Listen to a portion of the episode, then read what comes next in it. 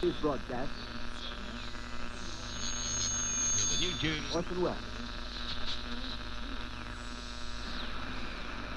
We know now that in the early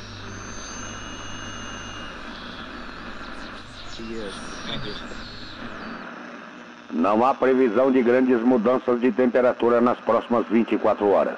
Há informação de uma ligeira perturbação atmosférica de origem indeterminada sobre Fernando de Noronha. Em consequência, é possível que caiam chuvas leves sobre o estado da região Nordeste. Máximas de 39 graus centígrados e mínimas de 28 graus. Este boletim meteorológico é de responsabilidade do Serviço de Meteorologia Nacional. Senhoras e senhores, boa noite.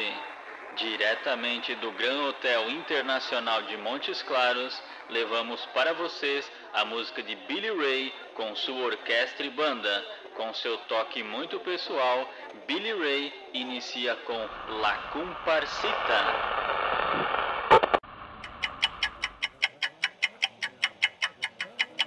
Boa noite, senhoras e senhores. Aqui fala Alberto Filho, diretamente do Observatório de Glaucilândia.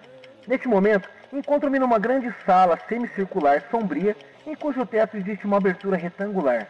Através dessa abertura, eu posso ver o cintilar de estrelas que lançam uma espécie de luz irreal sobre o mecanismo do telescópio gigante. Ah, dificilmente, Sr. Alberto. Isto é provavelmente um meteorito de tamanho incomum e sua chegada nesta época em peculiar é mera coincidência. No entanto, devemos iniciar uma busca assim que a luz do dia permitir. Eu, eu estava ouvindo no rádio uma história que o professor ali falava sobre Marte, de modo que eu meio que cochilava, sabe?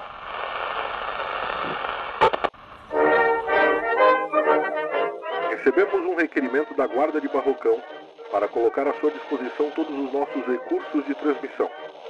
Em vista da gravidade da situação e acreditando que o rádio tem uma responsabilidade definida de servir o interesse público em todas as ocasiões, estamos transferindo os nossos recursos, antes exclusivamente de uso militar, porém agora em uso emergencial dos correspondentes civis enviados especialmente para reportar os eventos. Testando, testando. Um, dois, três, testando. Bom, espero que esteja gravando. Nunca mexi num desses antes. Acho que é isso mesmo. Ah, foram-se para Montes Claros. À noite o céu fica todo claro com suas luzes. É como se as pessoas estivessem vivendo ali. De dia não dá para vê-los. Há cinco dias, dois deles passaram carregando um troço bem grande pela planície, vindos das pistas de pouso. Acho que estão aprendendo a voar, né? Ah, claro, eu esqueci de falar. No começo, os militares de alta patente só falavam em inimigo. Quando nós nos deparamos com criaturas de três pernas,